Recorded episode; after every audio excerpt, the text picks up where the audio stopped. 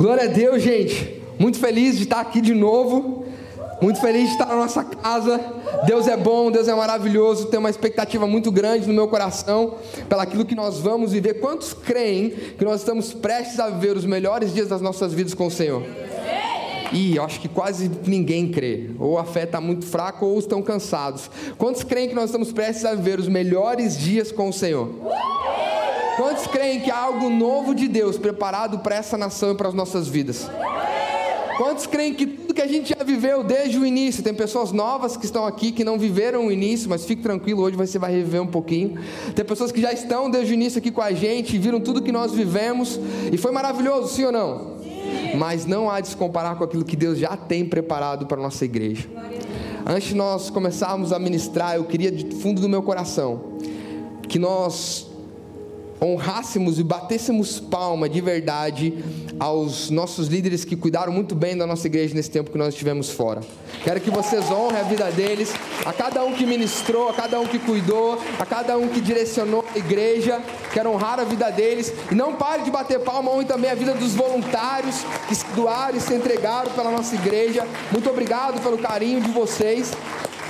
Vocês não fizeram exatamente isso para homens, para mim ou para Mariana, vocês fizeram para o Senhor e o Senhor está feliz demais com isso. Amém? Amém? Glória a Deus por isso, gente. Tem umas coisas que eu aprendi no Brasil, eu quero compartilhar duas coisas com vocês. Quem não foi no Brasil ainda, mas vai esse ano? Em nome de Jesus, é pela fé ou é pela fé? Eita, glória a Deus. Eu aprendi duas coisas no Brasil. A primeira, é muito longe. Meu Deus. Não parece que você não vai chegar nunca. E voltar então é pior. É muito longe. E a segunda coisa, tomem cuidado. Lá no Brasil, cara, as comidas são muito gordurosas. De verdade, assim, sabe? No, no último dia antes de vir, a gente foi pesar as malas. Aí eu falei, ah, vou me pesar também, né? Irmãos, quatro quilos e meio a mais. Eu falei assim, acabei, meu. Entristeci o coração de alguém. Rodolfo, não vou poder competir esse ano. Não vai dar, irmão, não vai dar, velho. Gente, é tudo que é lugar que nós chegava, é na casa da mãe era pudim, na casa da sogra era sagu, na casa do outro era doce, era churrasco. Eu falava, Jesus, muito obrigado pelo maná, Senhor Deus. E a Marina falava assim: dá uma segurada. Tem que dar uma baixadinha, né? Vai voltar um boto. Ela dizia assim para mim, eu falei, amor, amor, deixa eu apreciar esse momento aqui. Misericórdia, gente. Glória a Deus, gente. Foi, quero dizer para vocês que nosso coração está cheio de expectativa. Deus ministrou muito nas nossas vidas. Deus derramou tantas coisas para nossa igreja. E nessa manhã, de verdade, eu acho que mais importante do que esquecer, nós sempre falamos que a gente deve esquecer algumas coisas, deixar o passado para trás. Eis que tudo se fez novo. Isso é muito importante. Mas em alguns aspectos da nossa vida, mais importante do que esquecer é nos lembrarmos de algumas coisas a nos lembrarmos, sabe, como o salmista disse: Senhor, lembra do dia da minha salvação, da alegria da minha salvação, lembrarmos de onde o Senhor nos tirou, onde o Senhor nos colocou, lembrarmos da graça de Deus que está sobre nós, lembrarmos do favor de Deus que está sobre as nossas vidas. Eu acho que é importante mais nós nos lembrarmos, e essa é uma manhã que eu creio, para nós como igreja, como corpo, não importa se você está aqui no primeiro dia, se você é visitante, você também já faz parte disso, porque o favor de Deus te permitiu que você viesse aqui. A Bíblia diz que nenhum homem por si só tem vontade de buscar a Deus, até a vontade de nós buscarmos a Deus, é Ele que gera em nós. Então, se você está aqui, é porque Deus te trouxe aqui. Então, você já faz parte disso. Então, eu quero nessa manhã que a gente venha a lembrar e pensar do favor de Deus. Eu quero já dizer para você: Deus tem um amor tão único, tão lindo e tão especial com a gente que a gente não faz ideia nós não temos noção, nós também não tínhamos noção do quanto Deus nos ama, do quanto Deus olha para a gente aqui na Austrália, do quanto Deus ele, ele, ele se alegra com aquilo que nós estamos vivendo aqui. Não tenho com certeza tempo para compartilhar tudo ao longo das mensagens, ao longo das semanas, nós vamos estar compartilhando com a igreja coisas que Deus fez, coisas que Deus mudou. Mas nessa manhã eu queria realmente poder, antes de começar a pregar, dizer, gente, nós somos muito abençoados por Deus por estar debaixo de uma igreja como a igreja da Lagoinha. De verdade, assim, sabe? Por que eu vou falar isso para você? Acho que é a primeira vez abertamente que eu vou falar isso, por quê? Porque foi a primeira vez que eu fui lá e tive contato diretamente com eles, né? Porque antes era só remoto, era tudo mais assim. E nossos líderes, cara, têm um amor gigantesco por nós, nossos líderes diretos, amavam muito a gente, cuidavam muito de nós. Mas quando nós chegamos lá em Belo Horizonte, eu vou falar uma coisa para vocês em Belo Horizonte, gente. Eu comi coisas que eu nem gosto de comer. Por quê? Que ele chegava para você e falava assim: Ô, como esse negocinho aqui, trem que eu fiz para você? Ele falava com um de carinho que você tinha, não tinha como dizer não, né? Aí você botava na boca, dava um, dois, três. Engolia para não sentir o gosto do negócio, né? Outra coisa de Belo Horizonte que eu descobri é que o dia não tem fim. Você faz, faz, faz, faz, faz coisa, vai olhar no relógio quatro da tarde. Aí é por isso que eles falam devagarinho, assim, arrastando, que tem tempo, né? O dia demora, então ele dava lá. Mas quando nós. Brincadeira, gente, não aguento. Quando a gente chegou lá em Belo Horizonte, a gente teve contato com a nossa igreja, a gente imergiu nessa conferência de pastores lá, a gente imergiu e viu tudo que a igreja ela tem, tudo que a igreja vive, a visão, sabe, aquilo que a igreja ela comporta e ela faz para a sociedade, sabe, no fundo do meu coração só teve uma única frase. E eu quero que você faça parte disso. É tipo, obrigado, Jesus. Obrigado, Jesus, de fazer parte de uma igreja como essa. Não estou dizendo que a Lagoinha é a melhor igreja do mundo. Não estou falando isso.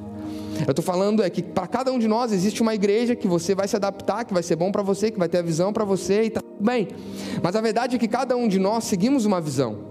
Nós temos uma liderança, nós temos um líder, nós temos uma, algo que nós estamos debaixo, nós precisamos viver isso. E nós sempre seguimos a visão da nossa igreja, nós sempre seguimos a visão dos nossos líderes, mas nunca tivemos a imersão de entender o que realmente a igreja faz, o que a igreja é.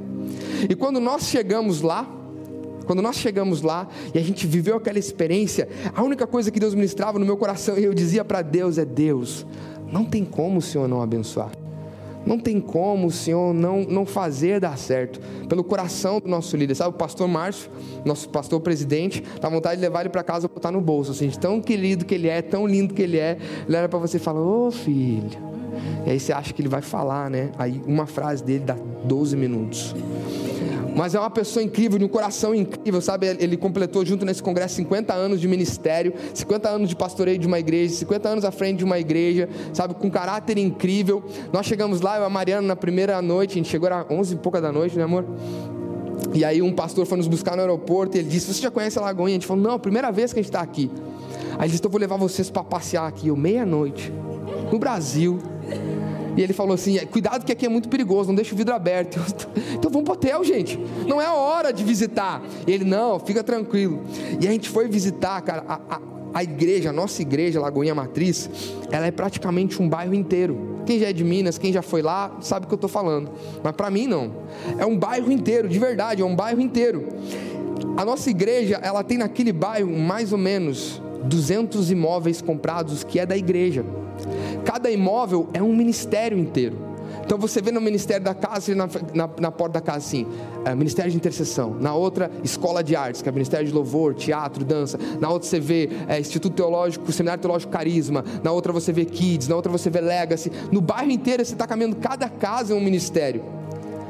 Embora esteja esse ministério, essas salas dentro da igreja, do templo, mas cada casa tem administração, tem, tem ali tudo, tudo em, movimento que, em movimento que eles fazem, tem o prédio lá das mídias sociais, das coisas que a igreja faz. Então você vê Deus abençoando uma igreja do tamanho como essa, e a igreja refletindo todos os valores na sociedade, e aí você vendo a, a, a genuinidade, a sinceridade, a simplicidade no coração de cada líder ali, você olha e falava assim: não tem como Deus não abençoar isso. Não tem como Deus não estar nesse negócio. Faz sentido isso que eu estou falando? Não tem como Deus, Deus está falando. Outra coisa que para nós como igreja é muito lindo, gente. Eu quero que vocês entendam isso de novo. E vocês vão entender porque que eu estou falando isso. É, quem aqui conhece a, a, a pastora Zenete Rodrigues? Irmãos, eu já ouvi ministração dela, já ouvi falando muitas coisas boas para ela. Já falei, quando ela pega o microfone, o bicho é, é, é ela bota o bicho para correr. Irmãos, quando ela pegou o microfone na conferência, ela falou boa noite, irmãos, acabou. Irmão, o, o, a alma saiu do espírito, o corpo, os ossos, ficou tudo mexendo. Assim, eu falei, Jesus, sabe, do poder que aquela mulher carrega de realmente poder de viver em intercessão e oração, intercessão e oração, e buscar o sobrenatural de Deus para dentro da igreja. Jonathan, por que você está falando dela? Porque não sei se vocês sabem hoje, não vou entrar em méritos políticos, lá do A, B, C, direita, esquerda, diagonal, não, não, não interessa isso para nós aqui. Mas, sabe, no domingo em que a gente chegou de noite, no domingo de manhã, o presidente do Brasil estava lá num culto. Só que ninguém convidou ele para estar tá lá, ele simplesmente foi. Aí eu fico imaginando o que, que passa na cabeça de um presidente, de tantas igrejas que ele tem para visitar, ele sair da onde ele está, da casa dele, para ir até uma igreja, para receber uma oração, para se apresentar ali. E para quem não sabe, a pastora Zenete Rodrigues, ela é a líder de intercessão do gabinete do presidente. Ela entra dentro do gabinete do presidente e ela intercede não apenas pelo homem, mas ela, ela intercede pela figura representativa de maior autoridade do país. E nós estamos numa igreja que tem essa liderança, que tem essa, é, esse coração. Jonathan, por que você está falando sobre isso? Porque Deus ele não faria abençoar, e isso inclusive para a nossa igreja aqui, Deus não faria abençoar um lugar e fazer crescer tanto o lugar se não fosse para a honra e para a glória dele. Se não fosse sério, se não fosse verdadeiro, se não fosse genuíno. Faz sentido isso sim ou não? E eu quero trazer uma boa nova para você, uma notícia sobre isso, que nós precisamos aprender. A mesma unção e autoridade, poder e também bênçãos que está sobre eles lá na matriz, está sobre nós aqui também, porque nós estamos debaixo dessa liderança. Às vezes a gente não acessa coisas, a gente não vive coisas com Deus, a gente não muda em alguns aspectos da nossa vida, porque dentro de nós, do lado egoísta, humano, a gente enrijece contra homens, mas nós precisamos aprender a honrar aqueles que vieram antes de nós, aprender a honrar aqueles que abriram os caminhos, aprender a honrar que antes de nós veio alguém que Deus ungiu e Deus comissionou e Deus entregou uma visão, uma bênção, algo para que a gente vivesse sobre aquela perspectiva. É ou não é? Não adianta nós carregarmos o nome Lagoinha Sidney e querer ver uma visão diferente. Deus vai abençoar? Obviamente que não. Mas se nós estarmos debaixo dessa visão, nós estivermos debaixo com essa igreja, e não, não precisamos ser uma cópia real daquela igreja, mas nós entendemos os princípios, aquilo que Deus colocou sobre a vida deles, e nós andarmos juntos, honrarmos isso, estarmos debaixo dessa cobertura, nós podemos viver coisas parecidas ou coisas ainda maiores do que eles vivem. Sim ou não?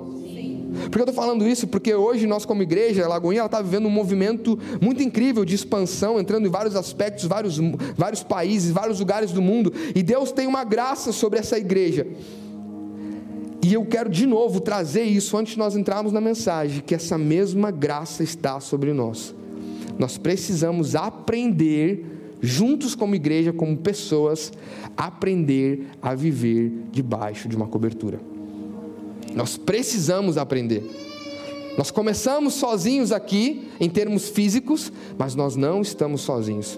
E você vai ver que o não estar sozinho impacta na sua vida de uma forma que você nem imagina. Antes de nós abrirmos a nossa Bíblia, eu quero que você feche seus olhos. E eu não sei como que você chegou aqui essa manhã, eu não sei como que você, o que tem, o que está passando no seu coração, o que está passando na sua vida, o que está passando dificuldade ou não, problema ou não, desafio ou não. Todos nós temos os nossos problemas, mas enquanto você estiver com os seus olhos fechados por alguns minutos, eu quero que você pense o seguinte: certamente eu e você, nós temos muito mais motivos para agradecer ao Senhor do que murmurar, reclamar ou ficar apenas pedindo. E eu quero que você comece a refletir, se possível, listar mentalmente na sua mente o quanto ou pelo que você pode ser grato a Deus hoje.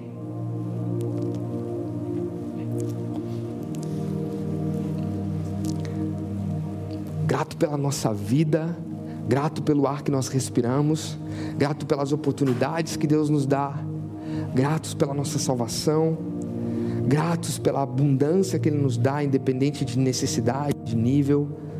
Grato porque se você está passando por um problema, esse problema não te derrubou, você está em pé hoje. Grato porque se é, uma, é algum conflito interno que você ainda não resolveu, glória a Deus, porque se ainda não resolveu, quer dizer que você também não perdeu ainda a esperança. Quando nós começamos a ter um coração grato diante da presença de Deus, o que, que acontece? A nossa mente, os nossos olhos espirituais, eles começam a se abrir para com que a gente não venha ver as impossibilidades, mas a gente venha ver as possibilidades e as oportunidades que nós temos com Deus a partir desse momento. Porque quando nós não temos o coração grato, a gente começa a reclamar, a murmurar, a olhar para o lado, a olhar para o outro, a criticar demais, a interromper processos que Deus já liberou sobre nós, promessas que Deus já deu deu para nós e que a gente não acessa porque nós não temos gratidão no nosso coração.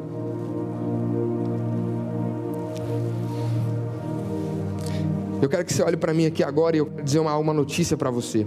E essa é uma mensagem para nossa igreja. Nós, eu e você, agora eu tenho um pouco mais de consciência sobre isso. Nós não temos noção do quão abençoados nós somos.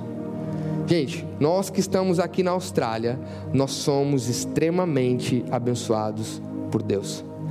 E para o Brasil como a gente foi, ver a realidade das famílias, ver a realidade do país, ver a realidade dos lugares, sabe? De verdade, ver a escassez que infelizmente hoje o nosso país está enfrentando sobre a questão, a crise econômica, é, é disputa política, sabe? Todas as dificuldades que nós temos dentro do nosso país, infelizmente falando. E aí, olhando para a nossa perspectiva, para nossas vidas, a gente vê que a gente tem tudo, nada falta. A gente, cara, a gente tem uma boa vida, a gente tem saúde, a gente tem oportunidade de fazer o que a gente quiser, ir para onde a gente quiser. Não importa se você olha na sua conta hoje só tem 50 dólares, mas entrou antes, você que já gastou, e quando você gastou, você desfrutou de coisas que você queria. É ou não é? Nós somos extremamente abençoados. Deus nos colocou num lugar, uma terra próspera, uma terra rica, uma terra que o que você planta dá fruto. Se você realmente se interage com isso, se você se relaciona e você é intencional, você tem responsabilidade e compromisso, o que você planta nessa terra frutifica. É ou não é? Sim ou não? E quanto nós paramos muitas vezes para agradecer a Deus sobre essas coisas e no nosso coração, talvez em alguns aspectos a gente começa a murmurar porque a gente não tem mais, que a gente queria mais. Quando a gente tem um choque de realidade com lugares que você chega, como eu cheguei no Brasil, principalmente na cidade onde eu nasci, e eu falei assim: Nossa Deus, quão abençoado eu sou, e muitas vezes eu fico murmurando no meu coração, fico pedindo mais sem agradecer pelaquilo que eu já tenho. Faz sentido isso? Mas a pergunta é: Deus ele nos abençoa. Tudo que Deus faz tem um propósito, sim ou não? Se Ele nos abençoa, Ele nos abençoa por algum motivo. A pergunta é: o que eu e você fazemos com as bênçãos que Deus nos dá? Como nós gerenciamos e manejamos aquilo que Deus tem colocado nas nossas mãos? Como eu tenho administrado aquilo que Deus tem confiado nas minhas mãos como riquezas? Faz sentido isso sim ou não? E uma outra pergunta antes de nós lermos o texto é: o que aconteceria se hoje Deus te pedisse para você entregar isso? Tudo que você tem. Teu visto, tua casa, é, o teu curso, teu ministério, tua posição, o teu trabalho. Se Deus te pedisse agora, fala assim: sabe o que saber? Você não fala no culto, você não levanta a mão, na igreja você não fala que eu sou mais importante da sua vida, que eu sou tudo para você, então entrega tudo para mim. O que, que, que, gera no seu coração agora, nesse exato momento? Se Deus olhasse para você e falasse, então, se eu sou o mais importante, me entrega. Será que nós seríamos como aquela mulher que pegou aquele vaso, aquele perfume, desculpa, que era caríssimo, quebrou, enxugou os cabelos de Jesus, os pés de Jesus. Ou se nós não, nós não faríamos assim, ah não, Deus, esse perfume aqui o Senhor me deu, ele é muito bom, é muito precioso, o Senhor é uma bênção de Deus. Deus não ia me pedir uma bênção que Ele me deu, né? Abra sua Bíblia lá em Marcos capítulo 10, a partir do versículo 17.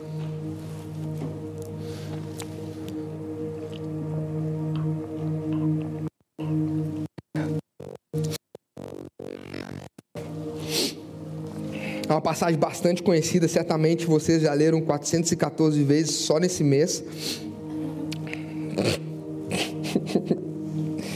É o que nós sempre esperamos. Mas eu creio que essa história ela tem tantos ensinamentos para nós, mas eu creio que é o mais importante para nós.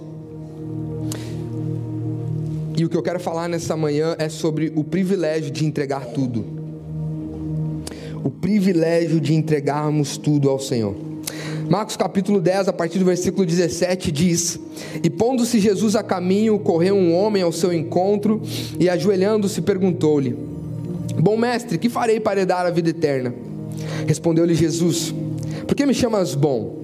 Ninguém é bom senão um, que é Deus.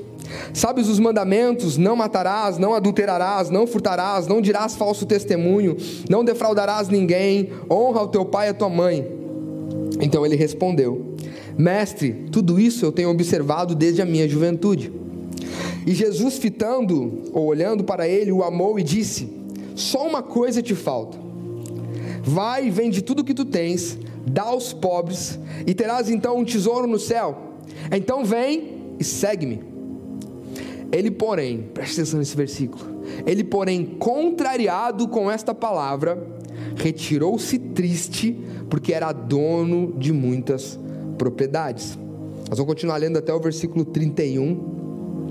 Mas só uma parte aqui, né? Nós estamos falando. Imagina, ele chega para um mestre, para o Senhor e fala: Deus, o que eu preciso fazer para dar a vida eterna?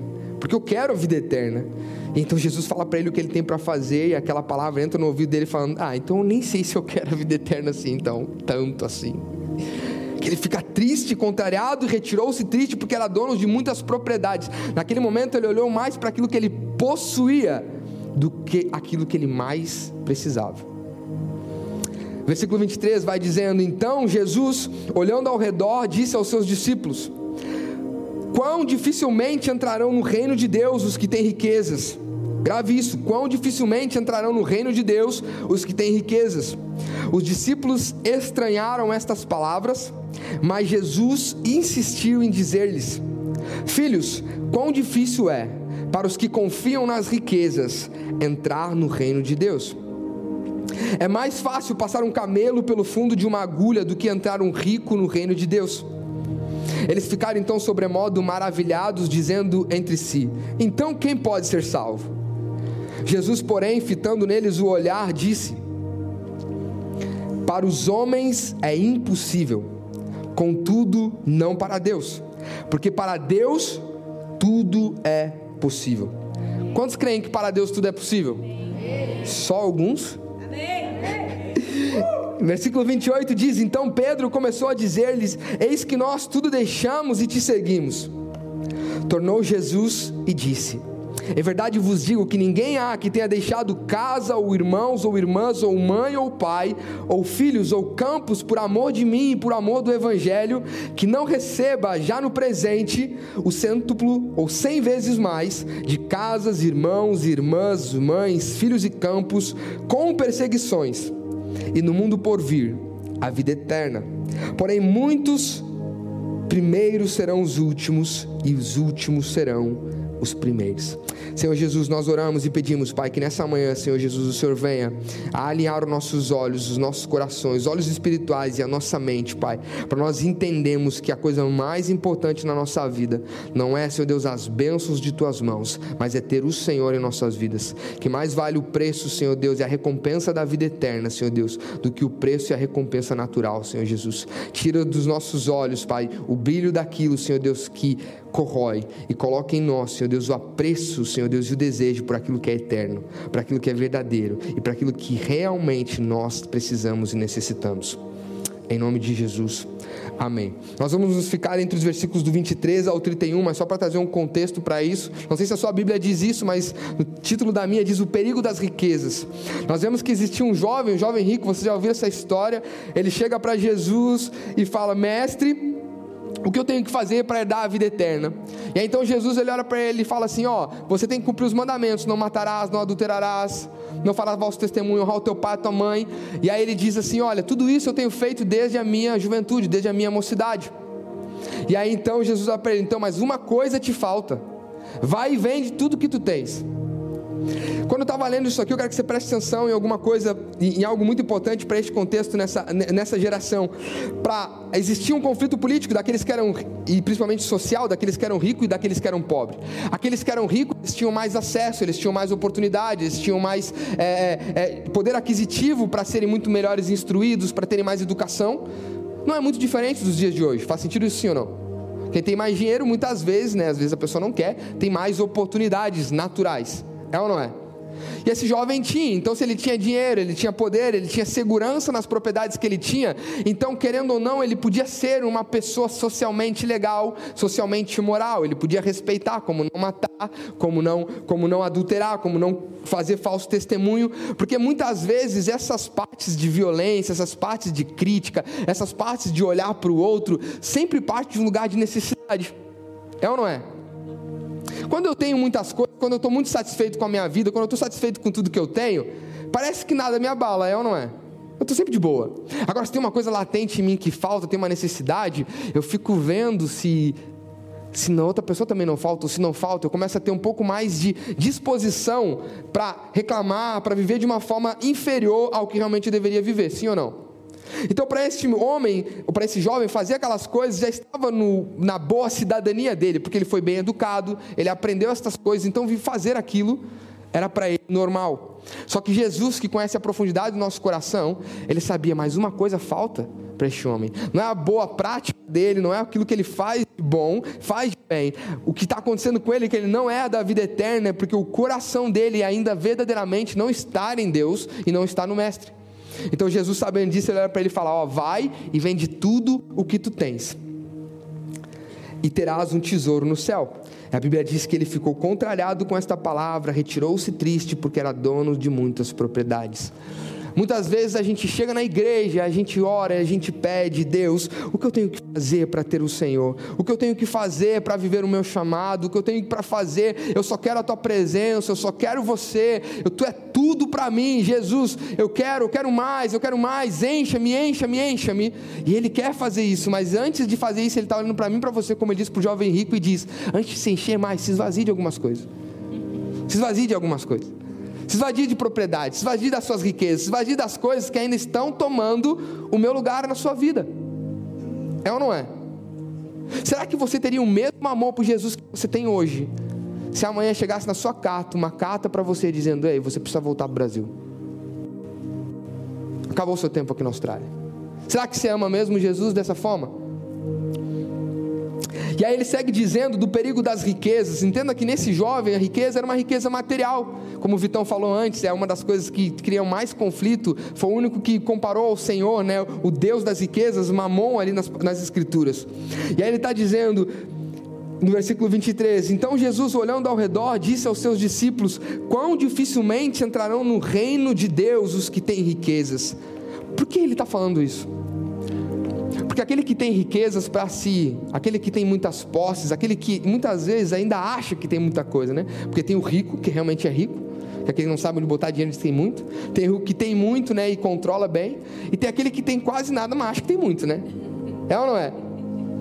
Já viu, tipo, aquele. Eu já vi um, um, uns, uns, memes na internet ali, né? Que, tipo, por exemplo, lá o, o Bill Gates ou, ou, o Mark Zuckerberg lá do, do, Facebook, Steve Jobs, né? A mesma camiseta, a mesma, a mesma bermuda. Eu já estou começando a imitar, né? Porque eu tô sempre de preto para ver se atrai.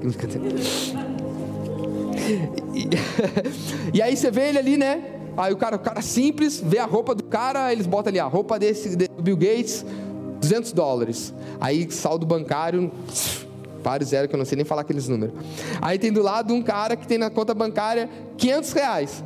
Mas aí é um relógio aquele de choque, é uns Nikes não sei o que e tal. E a roupa do cara, 15 mil dólares. Saldo bancário, 500. Porque tem esse também, né? Que nem é rico de verdade, mas quer ter. Se apega a essas coisas. E qual o grande problema de nós nos apegarmos a essas coisas? Porque isso acaba sendo o nosso ponto de segurança. Nosso ponto onde a gente se segura. Porque para o jovem ser bem educado e ter uma boa cidadania e ajudar as pessoas e ser generoso, para ele fazia sentido, por quê? Porque o pilar dele de segurança já estava satisfeito, ele tinha propriedades. Se alguma coisa acontecia, ele tinha para onde voltar, para onde recorrer. É ou não é? Agora, e nós, se Deus tirar o nosso lugar da onde nós achamos que é a nossa segurança, será que nós permaneceríamos ainda fiel com Ele? Quando Jesus tirou a segurança, ou falou para o jovem que ele precisaria tirar a segurança que estava no coração dele, a Bíblia diz que ele, contrariado, ficou triste porque era dono de muitas propriedades. Eu tenho certeza ou melhor não, que talvez nós não sejamos como aquele jovem que tenha muitas propriedades aqui, a grande maioria de nós somos estudantes, estamos construindo a nossa vida, né, alguns da, fora da curva, dou a glória a Deus pela sua vida, que Deus enche os seus celeiros, mas será que nós também, em alguns aspectos da nossa vida, como igreja, como família, como corpo do Senhor, queremos como jovem o maior preço, que é a vida eterna, mas será que ainda nós não temos ponto de segurança nas coisas que ainda são naturais? Pontos de seguranças, pontos da onde puder voltar, ou propriedades do nosso coração, paixões nossas, que não nos permite entregar tudo para o Senhor? Faz sentido isso? Talvez não seja riqueza, talvez você fala, pô, Jonathan, se me virar aqui, cai 50 centavos. Mas às vezes essa riqueza ou essa propriedade pode ser paixões dentro do seu coração, pode ser sonhos seus que Jesus não quer que você realize isso. Pode ser desejos, vontades suas que não é a vontade de Deus para você mas você cria uma paixão para você, você cria uma propriedade para você, você cria o seu ponto de segurança ali. E aí quando Deus te pede isso, você fala: Ah, Deus, não, acho que aí é too. Não, essa voz não é de Deus, não. Essa, ó, o inimigo, né? Astuto. Então os discípulos, eles estranharam estas palavras, mas Jesus insistiu em dizer-lhes: Filhos, quão difícil é para os que confiam nas riquezas entrar no reino de Deus. É mais fácil passar um camelo pelo fundo de uma agulha do que entrar um rico no reino de Deus.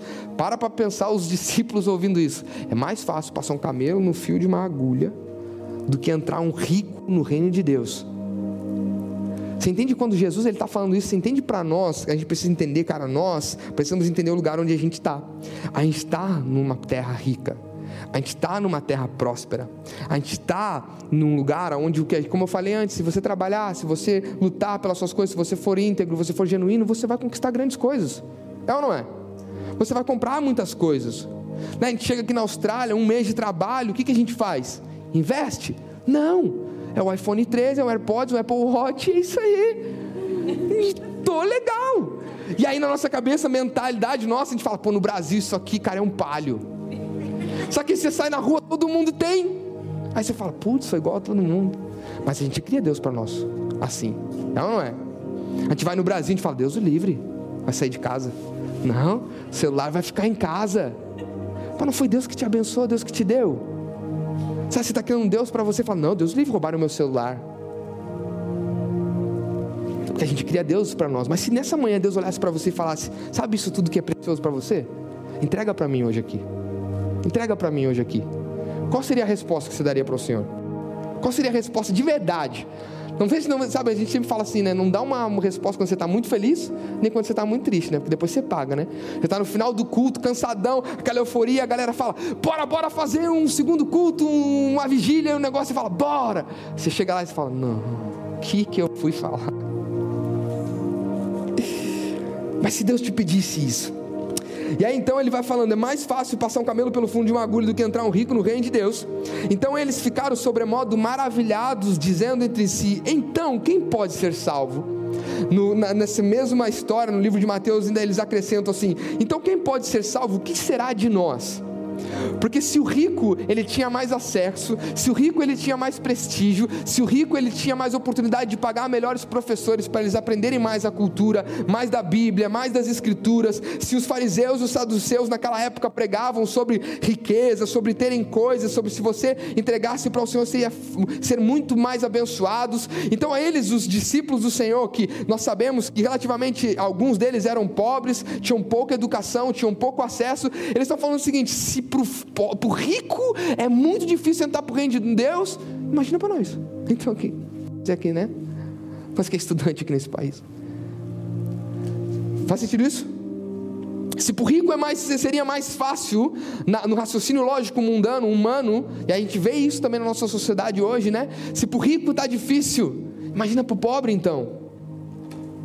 Aí Jesus, ele fita os olhos para ele diz: Para os homens é impossível, Contudo, não para Deus, porque para Deus tudo é possível.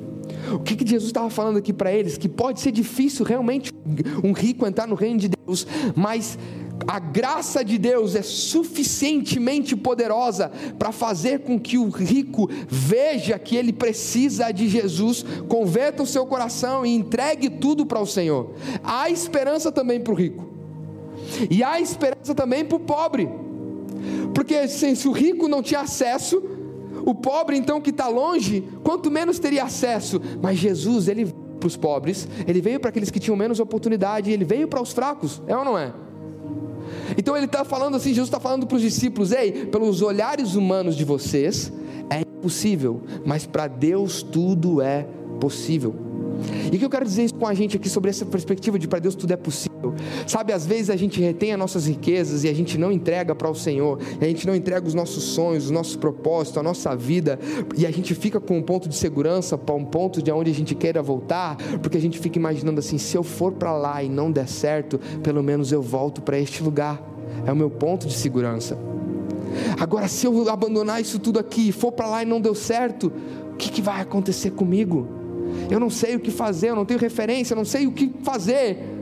Para você, talvez sair daquele lugar é impossível, mas para Deus tudo é possível. Se Deus te deu uma palavra, se Deus te deu uma direção, se Deus te levou para algum lugar, se Deus está fazendo algo na sua vida, não importa que você não saiba a história inteira, você só precisa saber a próxima página. Entenda que as tuas mãos está, na, está nas mãos daquele que te fez, que te criou, que sabe a tua história, que tem um futuro e planos de futuro bom para você, e ele não vai deixar você mal. Mas para você viver as impossibilidades de Deus, você tem que dar para ele tudo aquilo que é possível para você. Faz sentido isso? Sim ou não? Senão não tem como. Senão não tem como. Vocês vão entender por que eu estou falando sobre isso. Então Pedro começou a dizer-lhes: Eis que nós tudo deixamos e te seguimos. Jesus, se o rico então ali o jovem rico então, ele tinha que dar as propriedades dele para herdar a vida eterna, e ele não quis dar, ele ficou triste, e é difícil para ele entrar no reino do céu. E para o rico, que teria maior oportunidade de entrar no reino do céu, é difícil. E nós que somos pobres, já não tinha quase nada e te entregamos tudo, o que, que vai acontecer com a gente? É ou não é que ele está perguntando aqui? E nós? Quantas vezes nós estamos na igreja, de verdade, e a gente faz a mesma pergunta, a gente, Deus pede algo para nós e a gente fala, tá Deus, mas o que vai acontecer se eu te entregar isso tudo? O que, vai acontecer, Deus, se eu te entregar os meus sonhos? O que vai acontecer, Deus, se eu te entregar as minhas aspirações? O que vai acontecer, Deus, se eu te entregar tudo aquilo que eu cuidei com tanto zelo, com tanto carinho? Jesus, eu, eu abandonei tudo, eu abandonei meu barco, eu abandonei a minha pescaria, eu abandonei é, tudo que eu tinha, abandonei tudo para te seguir. Então o que eu vou ganhar? Qual que eu vou ganhar em troca? Certamente nós um dia já fizemos essa pergunta para o Senhor. É ou não?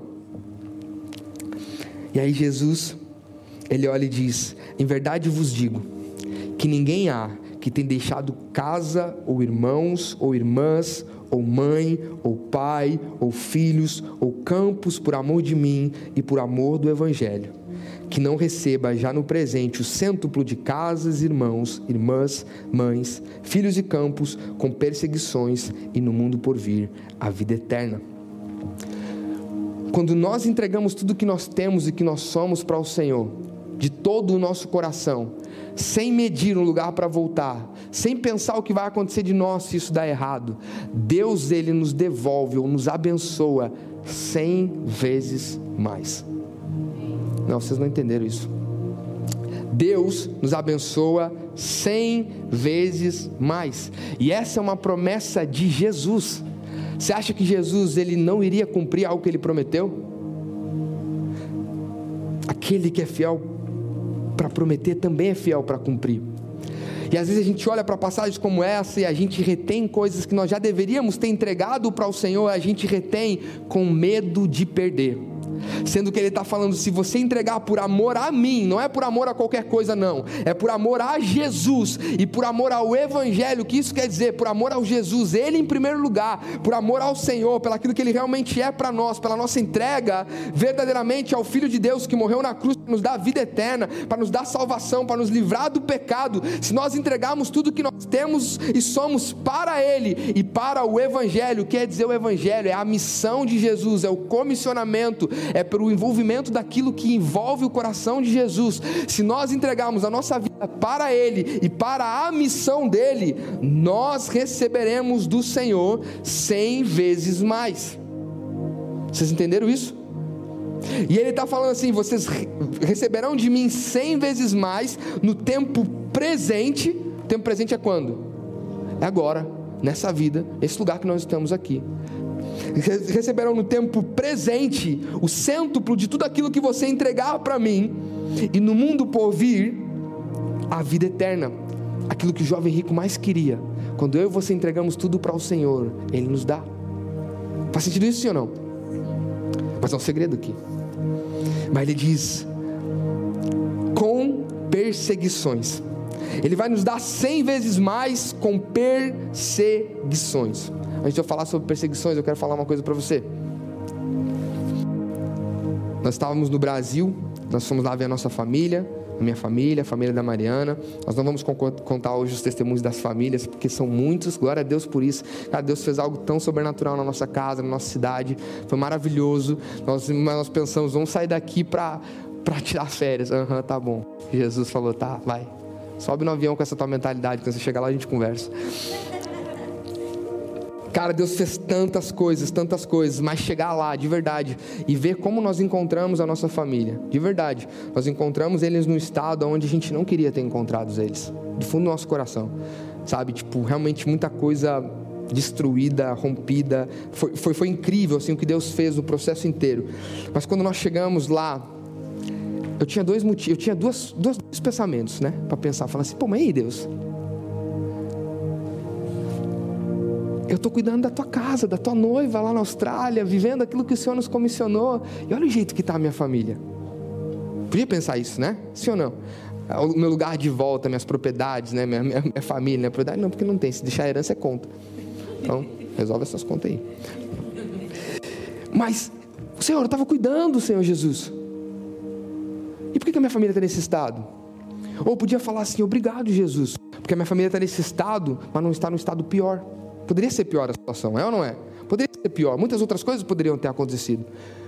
E naquele momento, depois dos 30 dias que nós vivemos lá em Pelotas, na nossa cidade, no Rio Grande do Sul, Jesus fez tantas coisas e transformou.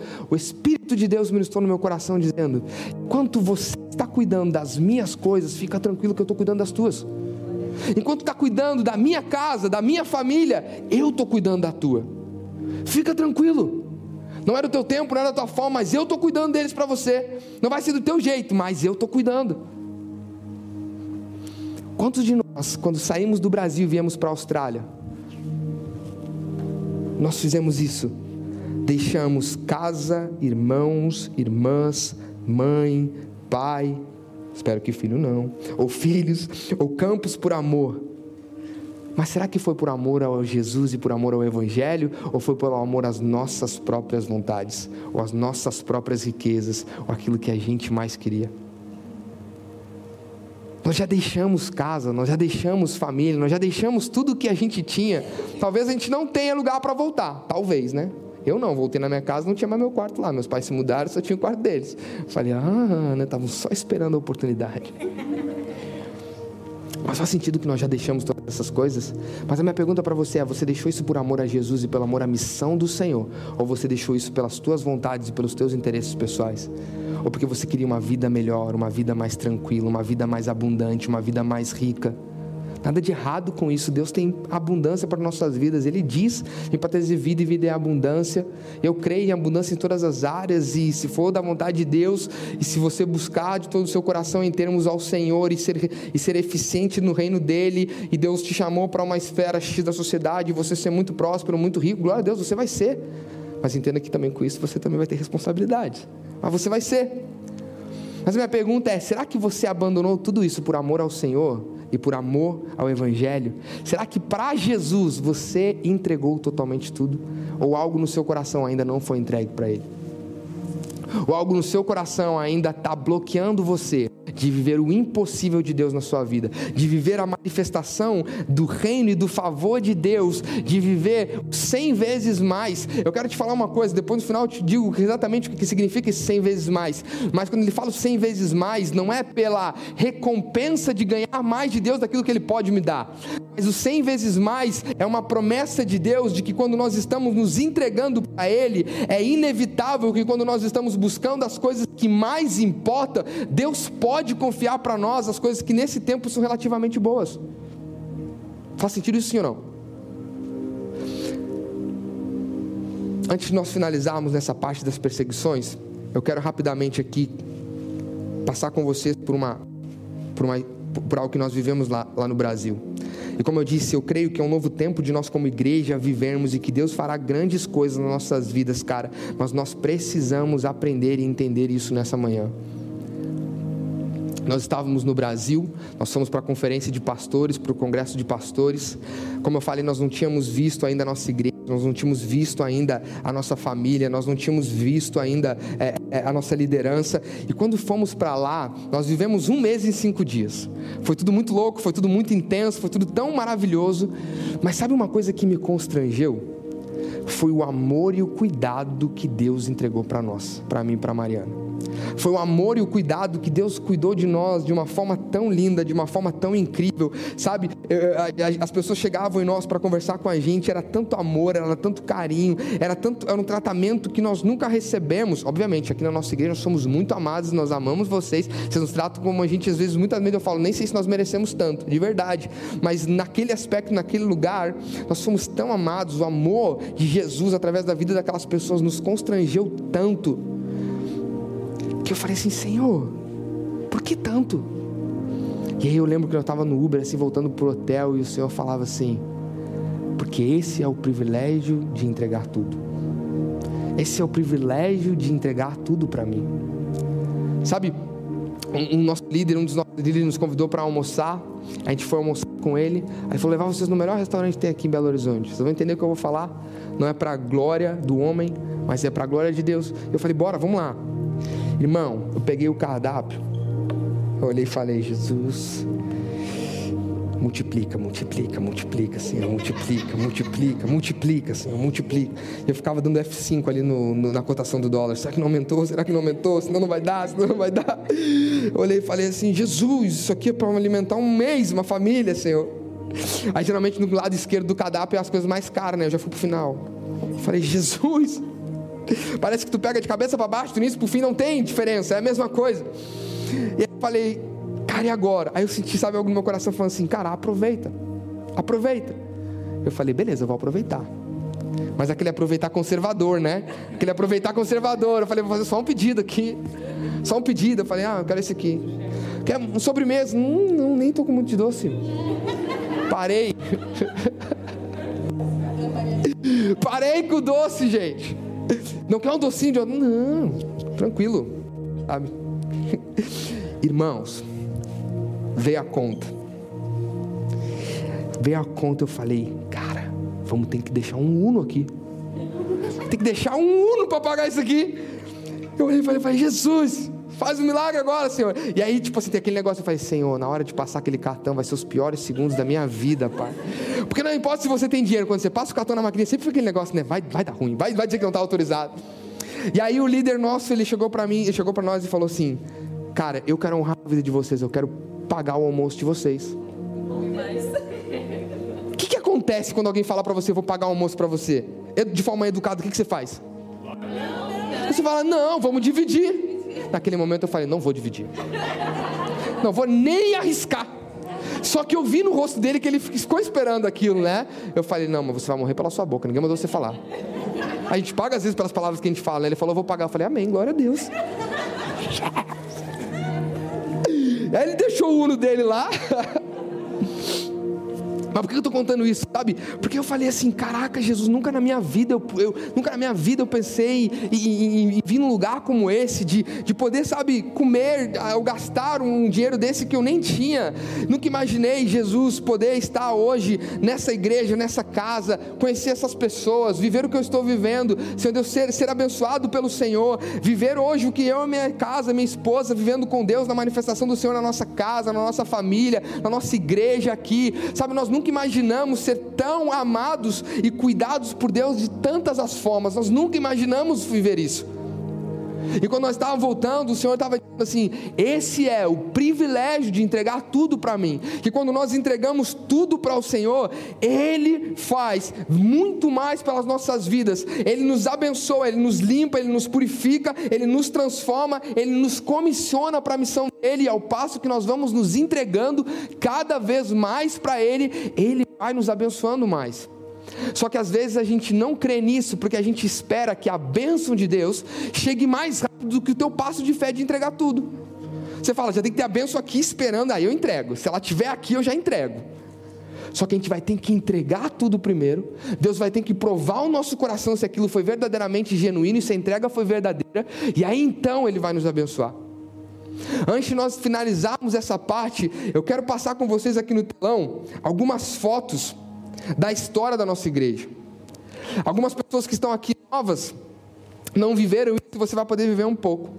Outras pessoas que já estão desde o começo vão poder relembrar, e eu disse no início: mais importante do que esquecer é lembrarmos. E hoje foi um momento tão lindo e tão incrível, não desmerecendo ninguém no nosso ministério de louvor, não desmerecendo ninguém. Mas foi muito legal, muito incrível, que não foi nem preparado, não foi nem ensaiado, mas hoje quem praticamente liderou o louvor foi o Derek e a Isabela. E foram o mesmo time que fez o primeiro culto da nossa igreja aqui. A única diferença é que não estava o Arian, é que é hoje, né? Mas o Arian também faz parte disso. Ele está ouvindo, se ele vai ouvir, alguém manda para ele depois. Arian, nós chamamos, nosso Aladim querido. Volte, por favor Todos têm que voltar. Fabrício tem que voltar. Quando mais a igreja se encher de pessoas para servir, mais a gente cresce. Todos são importantes. E foi muito lindo Deus fazendo isso. Por que eu estou falando isso? Porque eu creio que hoje é um marco diferente e único que Deus está fazendo no mundo espiritual sobre a nossa casa, sobre a nossa igreja, para nós vivemos algo novo com o Senhor. E isso vai acontecer para mim, para você, de forma individual e para nós como família, quando nós aprendermos o privilégio de entregar tudo para Jesus. Só quando nós entregarmos tudo para Ele, nós vamos viver a manifestação de Deus e as impossibilidades naturais para nós, e nós vamos ter do Senhor cem vezes mais, e no mundo por vir a vida eterna. A Bíblia também diz que aqueles que perseverarem até o final, esses ganharão a salvação eterna. A gente acha que muitas vezes a salvação é um evento, é só lá, vem, Jesus é meu Senhor amado, me te aceito e é isso. Pela sua fé é isso, mas pela sua fé ela te move te condiciona a você ser transformado, santificado, a você ser completamente diferente. É ou não é? Então eu queria pedir, Karina, passa as fotos aí para nós rapidinho. Vai tu, vai tu. Eita Jesus, dá para botar na escala lá? Para nós arrumar aqui, gente, não foi ensaiado, é tudo novo. Fiquem comigo que vocês vão entender o que o Senhor está fazendo. Esse foi o primeiro culto da nossa igreja aqui em Sydney, dia 16 de fevereiro de 2020. Nós não tínhamos estrutura nenhuma, obviamente, né? Ali tem um. Olha o topete daquele cara ali, misericórdia, Jesus. Nós estávamos ali, a Isabela estava no momento hippie da vida dela ali, ela estava as nossas luzes eram umas bolinhas ali do Kmart. Mas eu quero que você entenda uma coisa: 16 de fevereiro de 2020, antes de tudo que acontecer, nós segurávamos um elemento nas nossas mãos. Nós segurávamos uma bandeira da Austrália e nós orávamos dizendo: Senhor, o Senhor nos enviou para cá por motivos que a gente não sabe. E nós, Senhor Deus, vamos entregar tudo pelaquilo que o Senhor confiou nas nossas mãos. E nós declaramos naquele dia dizendo: Senhor, enquanto nós estivermos aqui, a Austrália será do Senhor. Gente, deixa eles lá, olhem para cá, por favor. Faz sentido isso que nós estamos falando ou não? Pode passar outra foto, Karina. Neste momento nós ainda estávamos de novo, como eu disse, profetizando e declarando este país nas nossas mãos. Deixa eu fazer uma pergunta para você. Deus te trouxe para cá por algum motivo, não foi para você enriquecer, não foi para você ter uma boa vida. Ele vai fazer isso com a sua vida também. Mas junto com isso, Deus ele quer que você entregue tudo por amor a ele, por amor do evangelho dele. Existe uma missão pelo tempo que você ficar aqui, não importa se é seis meses, um ano, existe uma missão que só você pode fazer. Ninguém mais, só você pode fazer. Só você. Pode passar a próxima foto. Peraí, peraí, volta ali. Não, pode deixar essa daí. Vai, vai. Passa, pode passar. Ai. E esse foi o nosso primeiro culto. Tem algumas pessoas que estavam lá, que estão aqui hoje. Vitão, a Letícia e o Brunão estavam lá também, a Renata e o Dani, a Natuxa a Rebeca. Se alguém também estava lá que eu não esqueci, que eu não lembro agora. A Tuane, a Carol. Tony não. Tony. Tony não estava, não. Mas esse foi o nosso primeiro culto, cara. E eu quero que você entenda uma coisa antes de nós falarmos sobre isso. Nesse dia, dia 16 de fevereiro de 2020, quando nós lançamos a igreja aqui, sequer passava na nossa cabeça que nós estaríamos aqui vivendo o que a gente vive. Sequer passaria na nossa cabeça aquilo tudo que Deus fez e faria naquele tempo que Ele fez na história da nossa igreja até aqui. E como eu disse no início, é apenas o começo. Apenas o começo de tudo que Deus tem preparado para nós. Neste momento, e ainda como hoje, nós não sabíamos muito mesmo do que a gente estava fazendo. Nós estávamos, quem é a gente, cara? Uns jovens muito loucos querendo começar a igreja. Não mudou muito do dia de hoje. Mas naquele momento nós tínhamos uma palavra, nós tínhamos falado assim: não, eu estou contigo, seja forte e corajoso, eu estou com vocês, vão para cima, na nossa simplicidade, no nosso coração, de, no nosso entregar tudo por amor ao Jesus e por amor à sua missão. Nós falamos: quer saber? Vamos pegar um prédio, vamos alugar uma sala, vamos botar um monte de boneco lá para dentro e vamos orar ao Senhor, vamos consagrar nossas vidas e declarar que esse país é de Jesus. Pode passar a próxima foto. Aqui foi o segundo momento nós já tínhamos um pouco mais de estrutura, nós tínhamos um pouco mais de coisas, coisas que foram feitas de forma artesanal, né? aquelas luzinhas a gente comprou os canos, os LED fez. Mas olha o que aconteceu. Quando veio o Covid, a gente não pôde mais fazer culto naquele primeiro lugar. A gente começou a falar: Ei Deus, o que nós vamos fazer agora? Para onde nós vamos? E aí Deus ministrou no nosso coração: Ei, tem umas salas do governo aqui que você pode alugar, aluga essa sala e faz um GC, faz um faz alguma coisa lá, mas não para. E a gente foi lá, alugou essa sala e a gente montou esse cenário de forma simples, mas toda segunda-feira a gente estava lá. E a gente não parava de nos reunir, era cansativo, era aquele negócio de monta e desmonta, não importa, nós tínhamos um desejo no nosso coração de entregar tudo para Jesus, por amor a Ele, por amor ao Evangelho, sem pensar em recompensas. Sem pensar em recompensas, até porque nem tinha como pensar em recompensas, o que nós íamos ganhar de volta de algo que nós não éramos nada e não tínhamos nada. Faz sentido o que nós estamos falando? Pode passar a próxima. Aqui já era algumas semanas depois. Vocês viram que cresceu e aumentou o número de pessoas. As pessoas iam para lá porque era uma boa estrutura. As pessoas iam porque era uma boa mensagem, uma boa palavra. Até hoje nós estamos aprendendo, até hoje nem sei como fazer isso aqui. As pessoas iam para lá por causa de que, ah, eles vão ganhar alguma coisa em troca. Naturalmente falando, não, mas as pessoas iam para lá por fome e sede de Jesus. Era segunda-feira de noite, era sete, né? Sete e meia. As pessoas saíam de Central Coast para ir lá, as pessoas saíam de, de, de Bondi para ir lá, segunda-feira de noite, depois de um dia de trabalho, mas elas queriam a presença de Jesus, elas queriam um contato com Deus, sim ou não? Pode passar a próxima. Esse é o outro lado só, né? Pode passar isso aí também. Mas veja, olha na simplicidade. É então a, a, a, o corona apertou um pouco mais, o Covid apertou um pouco mais, e a gente falou, e agora, Senhor, para onde nós vamos? O que nós vamos fazer? Eu sei que talvez para algumas pessoas fala de ontem, de novo, tudo isso, já conhece essa história.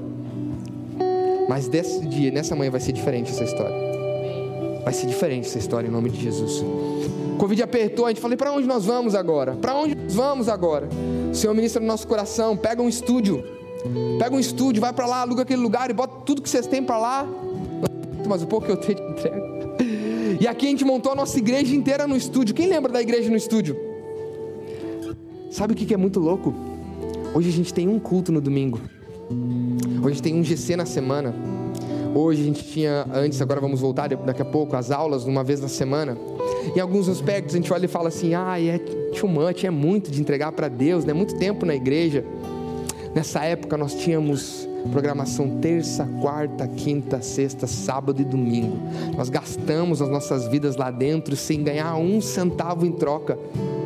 Por quê, Jonathan? Porque vocês queriam reconhecimento de forma alguma, porque o nosso coração é entregar tudo para Jesus.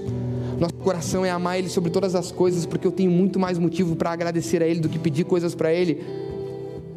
Ele me deu salvação, Ele me deu vida, Ele correu atrás de mim quando eu não queria nada com nada, Ele me procurou. O mínimo é eu entregar tudo para Ele, porque tudo vem dele e tudo volta para Ele. Pode passar. E aí, olha, isso era muito lindo. Quem lembra depois dos cultos no estúdio? Acabava os cultos, era uma gritaria, era um pulo. A gente ficava lá, chapação na presença de Deus. A gente não queria ir embora. É ou não é? A Mariana até de pijama ali estava. Te amor. Gente ficava ali naquele momento, por quê, cara? A gente falava assim, cara, não tem pra onde não tinha trabalho por causa que estava no Covid, ninguém podia trabalhar. Então, tipo, não tinha nem para onde voltar, riqueza, não tinha nada para pra, de segurança. Né? Hoje, pela graça de Deus, nós sabemos, Deus tem abençoado a gente, a gente tem investido em vida de pessoas, a gente tem investido em ministérios, a gente tem investido em, em pessoas e tal, mas naquela época não existia nada disso. A única coisa que existia no nosso coração era uma ardente vontade de entregar tudo para Jesus. E Jesus foi nos abençoando, pode passar. Caraca, tava eu aqui, o Vitor Clay. Não, brincadeira. Vitão, eu te amo, cara. Aí isso aqui, cara, quando nós saímos do estúdio, eu lembro que a gente fez aquelas 12 horas de, de, de jejum e de oração, Deus nos abençoou com esse prédio, a gente veio para cá, não tinha nada da obra ainda feito, nós pintamos as paredes ali do lado de lá, para a gente poder ser suficiente, para a gente poder fazer o culto, para a gente poder fazer live, porque não podia se juntar como pessoa. Eu lembro que a gente colocou esse colete para dizer que Deus tinha nos dado o prédio, que nós íamos começar a obra. Pode passar? E ali a gente entregava tudo para o Senhor, não tinha cadeira, a gente sentava no chão. Não tinha muita estrutura, mas a gente estava aqui. Eu lembro que era só dessa parede para ali, aqui tudo era uma bagunça e tal, mas a gente estava aqui, pode passar. O nosso mesário do som estava no chão, cara. Fabrício está ouvindo também, meu irmão. Obrigado demais pelo seu coração. Mas Não importa, hoje a gente tem uma grande estrutura, a gente tem grandes coisas, mas naquele momento a gente só queria entregar para o Senhor, a gente só queria viver, a gente só queria ver a manifestação de Deus. Cara, para quem conhece é, de novo a vida do Fabrício, sabe, eu já falei algumas vezes, ele me permite dizer isso. Quando ele encontrou a gente, ele veio para casa de Deus, ele encontrou o Senhor, na verdade, através das nossas vidas. O desejo do coração dele era de tirar a própria vida. Daí ele vem, entrega para o Senhor, e nós não tínhamos estrutura, não tínhamos nada, mas o desejo do nosso coração é de entregar tudo para o Senhor. Não importa se não tinha cadeira, não importa, nós queríamos o Senhor. Pode passar. E aí aqui foi já a inauguração do nosso prédio. Quantos conseguem ver a evolução da igreja desde que começou até chegando aos dias de agora? Quantos conseguem? Pode passar a próxima foto. E agora já não éramos muitos, poucos pessoas, agora nós já éramos muitos, sim ou não? Corações sedentos, pessoas que queriam a presença de Deus, pode passar. Quis botar essa porque eu achei que era muito fofa. Pode passar, pode passar. Aí aqui já é uma estrutura maior, já é a gente tendo mais é, recursos para poder buscar ao Senhor, mas eu quero que você entenda uma coisa. Vocês conseguem perceber nessa linha que nós estamos construindo aquilo que nós estamos falando na Bíblia, de quando nós entregamos tudo por amor ao Senhor, Ele nos abençoa cem vezes mais. Você consegue perceber essa, eh, eh, isso, essa discrepância, essa diferença? Que Deus nos abençoa cem vezes mais, da onde nós começamos, para onde nós estamos indo? Sim ou não? Pode passar a próxima. Ai, cocotinha, é? Uh! Pode passar. Aqui, os últimos momentos que nós estamos vivendo até o dia de hoje, dia do batismo. O que, que o batismo significa? Novos nascimentos, novas vidas, pessoas encontrando Jesus, se rendendo para Ele. Pode passar. Aí nós aqui celebrando novas vidas. Pode passar. E agora eu quero que você preste atenção nessa imagem. Isso aqui não é para honra do homem e para honra de ninguém. Nós não precisamos de título. Quem conhece o meu coração não sabe que eu não preciso disso. Nós nem sabíamos que esse momento ia acontecer. Mas agora, para fechar essa mensagem, eu quero te dizer alguma coisa. Quando nós entregamos tudo por amor ao Senhor e ao Evangelho, ele nos abençoa cem vezes mais: casas, irmãos, irmãs, mães, filhos, campos, com perseguições e no mundo vindouro a vida eterna. Quando ele está falando cem vezes mais, ele não está falando sobre o evangelho da prosperidade, não, de que Deus vai te encher a tua, a tua, carteira de um monte de dinheiro cem vezes mais para você. Quando ele está falando cem vezes mais, sabe o que ele está falando? É porque quando nós deixamos de olhar para o nosso bolso, para nossas propriedades, nós olhamos para o Senhor e para a missão dele, eu e você recebemos cem vezes mais, porque ele acrescenta em nós como vida comunitária, como família. O que é teu é meu, o que é meu é teu, então todos nós temos juntos, e Deus é o centro de tudo, e a gente só cresce junto. Só cresce junto. E por que ele está falando com perseguições? Porque nós temos o privilégio de ir na contramão do mundo. Isso é um privilégio para nós, porque o jeito que o mundo vai é de mal a pior, mas quando a gente se levanta para ir contra o mundo por uma palavra de Deus, muitas vezes as pessoas não vão entender, não vão saber, vão confundir, não vão entender, mas não importa, Jesus já havia advertido, vai ser cem vezes mais, mas vai ser com perseguição. Foi com a perseguição de Jesus que ele morreu na cruz e deu salvação para a humanidade. Foi com a perseguição dos primeiros apóstolos que a igreja se espalhou pelo mundo e o nome de Jesus continuou a ser pregado. Então eu e você, nós damos tudo para o Senhor e enfrentarmos dificuldade e perseguições é um privilégio para nós. É um privilégio para nós. Existiam dois momentos nesse momento que nós estávamos sendo ordenados a pastores dessa igreja que Jesus ministrou no meu coração e eu quero finalizar com isso.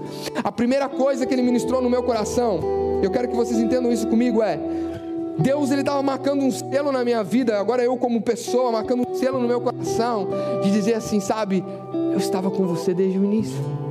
Eu estava com vocês desde o começo, eu estava com vocês desde o início. Vocês não estavam sozinhos, eu já estava olhando para vocês. Eu já estava comissionando vocês. Ei, confiem nas palavras que vocês já receberam do Senhor, porque Ele está com você desde o início. A recompensa, isso aqui, a recompensa que eu digo, esse reconhecimento é só um selo para confirmar o seu coração de que vale a pena entregar tudo.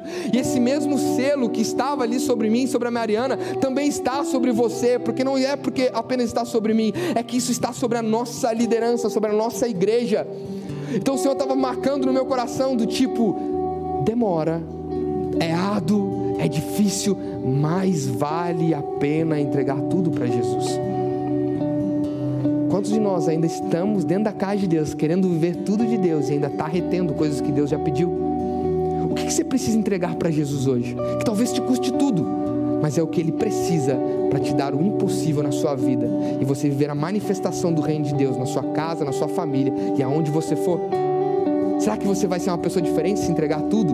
Certamente, mas uma pessoa muito melhor, transformada. Só que o mais louco disso tudo, e eu quero finalizar nisso, é: uau, lindo isso para vocês, lindo isso para vocês, pastores da igreja e tal. Mas quando a gente entrega tudo e Ele diz que vai nos abençoar cem vezes mais, e eu não disse que isso não é literal no nosso bolso, mas é como família, é como igreja, é como comunhão. Eu quero que vocês olhem para isso aqui, ó. O favor e o amor de Deus é tão bom quando ele encontra um coração que entrega tudo, que aquele que entrega tudo, ele vê a manifestação de Deus na sua própria vida, mas Deus tem uma graça tão misericordiosa que faz coisas a partir da vida dessas pessoas. Não quero que você entenda que você só está aqui hoje por causa minha e da Mariana, não. Você não está aqui, aqui hoje só por causa minha e da Mariana, não. Você está aqui hoje porque por algum motivo, numa terra onde não tinha nada, Deus resolveu vir ao nosso encontro. Eu e você poderíamos estar em qualquer lugar agora. Deus nos chamou para estar como igreja, congregando, adorando ao Senhor, buscando ao Senhor, vivendo o que Ele tem para nós como família. Deus não nos deixou na Austrália desgarrados. Eu vim para cá, talvez você veio para cá com motivações diferentes, mas Ele veio atrás de você para alinhar o seu coração e te trazer de volta para o centro da vontade dEle. Quando nós chegamos lá na, na, na Lagoinha, lá em BH, eu quero dizer isso para você, você não faz ideia do quanto de gente que ora por nós do quanto de gente que intercede por nós. Quando nós saímos desse altar e nós sentamos, eu e a Mariana a gente não conseguiu parar. Vinha pessoas com mão por trás, com um caderninho, com texto, com número de telefone. Escreve o teu número aqui. O nosso ministério de jovens vai estar orando por você. A nossa igreja vai estar orando por você. A nossa família vai estar orando por você. Jesus não nos deixa sozinho em nenhum momento, mas nós precisamos entregar tudo para o Senhor, por amor a Ele, por amor à missão a dele. A sua vida não é sua, a sua vida é do Senhor. Sabe, isso tem que gerar em nós um privilégio de entregar tudo, porque se não fosse o Senhor, nós não teríamos o que temos hoje, não viveríamos o que viveríamos hoje. Sabe, o que nós queremos viver tanto com Deus a partir de hoje vai nascer da entrega da sua noiva por amor ao seu noivo. Eu creio num novo tempo onde, cara, Deus vai expandir a nossa casa, expandir a nossa igreja, onde o amor de Jesus vai ser tão latente e real na fora, na sociedade, nessa cidade. O amor de Jesus vai tocar outras cidades, mas vai começar a partir da nossa entrega por amor ao Senhor. Não retenha mais para o Jesus. Não se apegue àquilo que não é seu, é dele, é ele que te deu quando nós entregamos tudo, nós temos o privilégio de receber do Senhor, ainda que muito mais nessa vida de vivermos como família, nós temos a garantia de no mundo vidouro recebermos a vida eterna com o Senhor. Por isso eu quero te convidar a você ficar de pé nessa manhã. E eu quero te perguntar: o que ainda você não entregou para o Senhor? E que você sabe que você precisa entregar nessa manhã. Talvez seja a tua posse, tua propriedade, talvez seja o teu coração de novo. Talvez no meio da caminhada você se confundiu, você se perdeu, eu não sei. Mas o que você precisa entregar para Jesus hoje? Que não sejamos como o jovem rico que se entristeceu porque tinha muitas propriedades mas que sejamos como os discípulos de olharem, Senhor, e nós que estamos entregando tudo o que vamos receber, e da boca de Jesus nós ouviremos ah, aquele que deixou casa, sonhos, profissões, famílias, irmãos e irmãs, aquele que não se olhou para si mesmo, mas se esvaziou de si mesmo, que tomou a sua cruz e me seguiu. Este é o que me ama, esse irá receber nesse tempo presente, ainda cem vezes mais, e por garantia, no mundo vidouro, a vida eterna com o Filho de Deus. De Deus, eu começo nessa noite, nessa manhã.